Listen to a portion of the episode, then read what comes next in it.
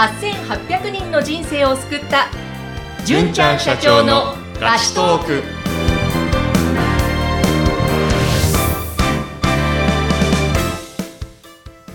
こんにちは。ピーチ株式会社の尾崎です。こんにちは、ナビゲーターの山口智子です。えーさて、前回に引き続きまして、ゲストをお迎えしております。トレンドマイクロ株式会社の加藤立夫さんです。よろしくお願いします。社会人歴26年目の加藤です。よろしくお願いします。お願いします。お願いします。えー前回に引き続き、はい社会人歴26年とはいご紹介いただきました。いえー、純ちゃんの新卒の時に大変お世話になった元上司ということですけれども、前回の配信の時に最後のところで、うん。加藤さんが、このアウトプットをすることと、それから評価を気にしないということ、うんこの二つを大切にしていって、またよし、営業で頑張っていこうと、えーされていたというお話あったんですけれども、実際その二つを心がけて、うん。良かったこと、成果につながったこと、どんなことなんでしょうか？そうですね。あの、まあ、とにかくこうアウトプットをし続けうんて頑張るとですね、まあ、周りもなんかあいつ頑張ってるなと、うん。こういうことで、まあ、少しずつ見る目が変わってくるうん。っていうことはありました。はい。え、アウトプットっていうのはですね、具体的にどういうふうに日々されていかれたんですか？そうですね。まあ、あの、難しく考えないでですね、うん。言われている納期を一日前倒しするだとかですね、うん。まあ、お願いされているこの内容をよりまあ、精度を高めるっていうかですかね、ねうん練って、よりまあ、クオリティの高いものにするとかですね。うん。あんまりその、難しくは考えずに、とにかくまあ、あの、いいものをアウトプット出していくということにこだわりましたね。はいへもう毎日自分に課していた約束だったんですか？そうですね。あの、恥ずかしいんですけど、その当時はですね、はい自分の机の前にですね、はい自分に向けて、お前は今日何のアウトプットを生み出すのかっていうのをちょっと貼ってですね、う。ははい。い、あの、朝来たら、それを見て、ほ俺は今日何をアウトプットするんだと、いうのを自問自答して仕事に取り掛かると、へいうことをやっってましたね。はい。かっこいいですね、純ちゃん。かっこいい。いっす。あカットでお願いします。カットこれはちょっと私もは明日から貼ろうかなと思いました。はい。でも実際その、まあ、評価を気にしないっていうところもおっしゃってましたけども、うんそのアウトプットをすることで、うん評価は気にしないけれども、実は周りがどんどんそういう、あ、このこいつ頑張ってるなっていう風な目で見てきたっていうことですね。そうですね。はい。うん結果その評価を気にしないっていう部分でも、やっぱりそれを心に留めてやってきたことで、加藤さん自身、あ、良かったなっていうのはどういうところでした？そうですね。まあ、あの、評価を気にしないって非常に難しいことだと思うんですけど、うんまあ、評価をまあ、気にしないでやれればですね、うん。その、まあ、仕事を忖度しない。うん。まあ、なんかこう、求められてる答えに寄せていくとかですね。まあ、うんそういうことをせずに、まあ、会社にとって一番大事なことは何なのか、うん。本当に目的を達成するためにはどういうふうにしたらいいのかっていう、こう、バランスの取れたアウトプットができたんじゃないかなっていうふうにはちょっと、今から考えるとそう思いますね。うーん。なるほど。えーここまで純ちゃん、まあ、話を聞いてこられて、はい純ちゃん自身からも多分いろんな質問したいことがあるかと思うんですが、い、かがでしょう？そうですね。前回の収録の時に、はい。加藤さんが新卒で入った会社で、はい。誰も助けてくれないから、はいひたすら真似をしたって言ったじゃないですか。はい。そういう、どういうところを真似して、あの、まあ、盗んだと言いますか、仕事を学んできたのかなっていうのを聞きたいんですけど。そうですね。これはこう、もう僕の持論なんですけど、はいやっぱりその会社の中うで、ん。認められてる人うん。っていると思うんですよね。うん。その人が、まあ、どういうビジネススタイルで、うん。えー会社でこう仕事しているのかとう。いうんのを、まあ、徹底的にまあ、見てうん。盗むと。例えばまあ、お昼ご飯食べた後、うん。ちゃんと歯を磨いてるとか、ほあーミーティングでえー出た時に、うんまあ、どういう発言してるか、う。うん。周りを気遣った発言をしてるのか、うん。まあ、自分、自部門の利益のためだけに話をしてるのかとかですね。うんまあそういうこう、話し方だとか、うん。ビジネスにこう、携わっている中のすべてをですね、うん。見て、真似する。なるほど。まあこれがまあ、一番認められるのに近道かなっていうふうに思っって真似してましたね。なるほどですね。なんか食事の後に歯を磨くって、なんか一見ね、仕事には繋がらなそう、そうな気がするんですけども、まあそういうところもすべて、もう徹底的に真似する。へー。なるほど。今だとあの、リモートワークが、まあ主流になってる会社も多いじゃないですか。はい。そうするとなかなかそういう仕事のことを盗んだりとか、難しいシーンもあるんじゃないかなと思ってですね。そうですね。なんですけども、もしなんか出社する機会とか、もうそその先輩とか上司とかと一緒に仕事する機会あったら、まあ、どういうところを見るといいとかありますか？そうですね。やっぱりその、会社ごと、またその部門ごとに認められてる人って違うと思うんですけど、うん持ってる要素とかですね、うん認められるためにどういう要素を持ってるかって違うと思うんですけど、うん。やっぱりリモートワークだけではやっぱりちょっとまあ見えにくい、うんと思うので、まあ、会社に出たらですね、うん。できるだけうん。フリーアドレスだったとしても、うん。その人の座ってる後ろに座って、ほどういう仕事のスタイルでやってるのかとか、はい。どういう発言をしてるのかう。、うん。もうそれを徹底的には見て、うん。えー盗むっていうことをするのがいいんじゃないかなって個人的には思いますね。へー。なるほど。うんこれは本当、この自分のまあ憧れの人とか、はい。こうなりたいと思った人のもうんう、すべてを真似するってそうですね。徹底的にまあ一旦真似して、うん。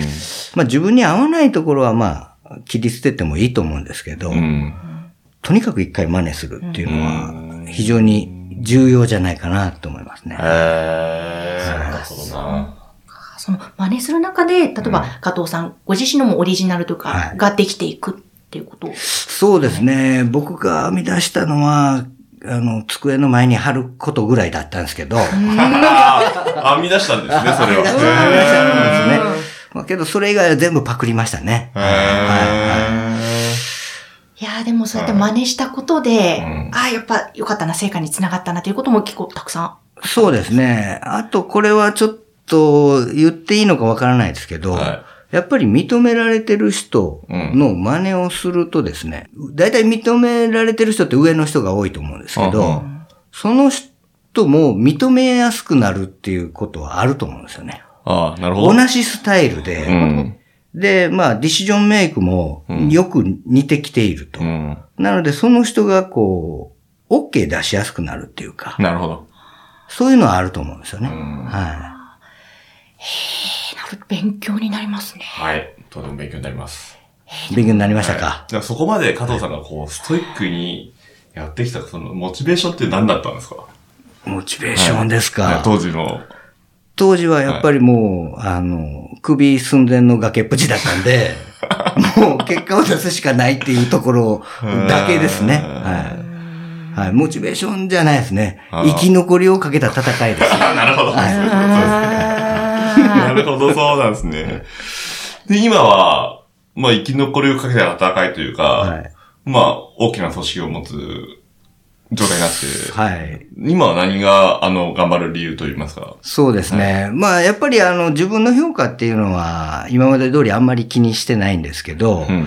やっぱりその、自分が持ってる部門がうん、会社の中でどういう評価を得てるのか、ほっていうのはやっぱり非常に気にしますう。し、うん。やっぱその部門で働いてるメンバうんー、。あの評価にも、うん。まあ部門の評価がやっぱり連動するので、うん。やっぱそういうところ、部門のやっぱり評価がどうなってるかっていうところをモチベーションに頑張ってる感じですかね。ああ、かっこいいっすね。いや、あの、カットじゃないです。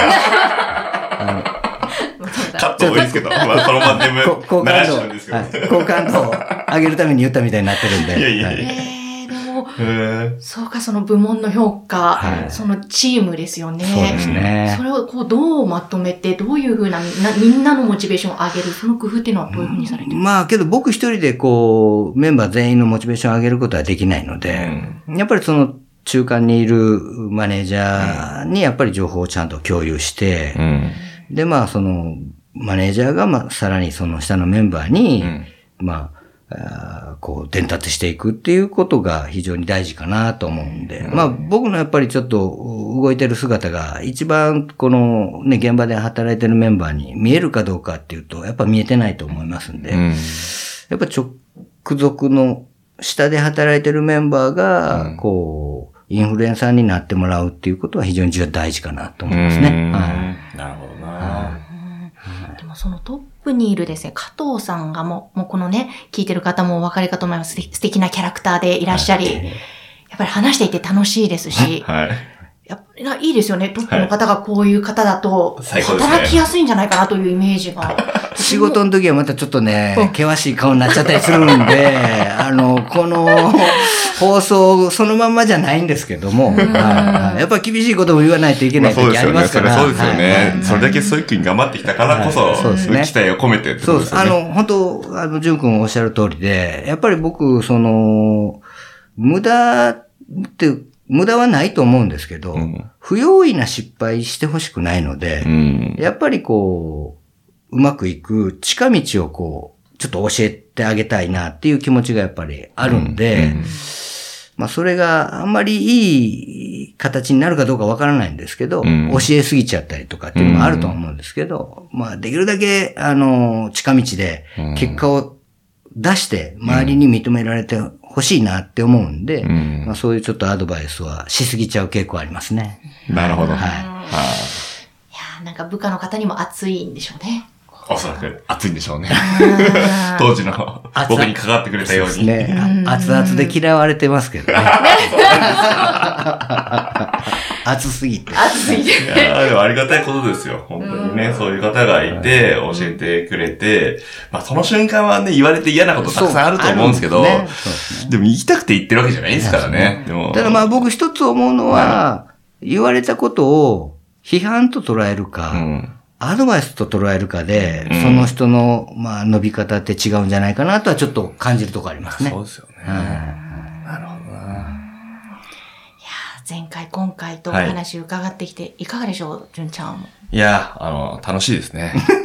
ありがとうございます。とても勉強になります。楽しいですねとか言ってめちゃくちゃ恐縮です。すいまいやいせん。やいや、もう、ありがたいことです、本当に。はい楽しかったですし、勉強にもなりましたし、なんか加藤さんのこれから、なんかまあ、お仕事でも、はい。プライベートでもいいですけど、こんな風なことをしていきたい、またこんな風な人生にしていきたいみたいな夢ってどんなものがあるんですか？あの、やっぱり、さっきもちょっと言ったんですけど、無駄はないとは思うんですけど、うん。不用意な失敗はしないで、うん。できるだけ近道で、えー周りの人からこう認められるような成果を出せるような、うん。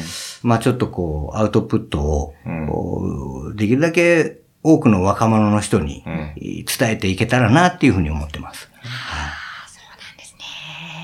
いやー、なんかいいですね。はい。こういう上司がいたら、はいあすごくいいだろうなと思いながら、あの、現場の人はね、どういうふうに思うのかちょっとわからないですけどね。もちろんね、いろんなことがあるかとは思いますが、はい最高です。いやー、ちょっと本当に前回とそして今回とはたっぷりお話を伺いました。トレンドマイクロ株式会社加藤立夫さんでした。ありがとうございました。ありがとうございました。ありがとうございました。さて、ぜひ皆様からの番組宛てのご感想、加藤立夫さんのお話を聞いてのご感想もお待ちしております。説明欄のところに、ピーチ株式会社の LINE 公式アカウントを掲載していますので、そちらからアクセスしてください。それではまた次回お耳にかかりましょう。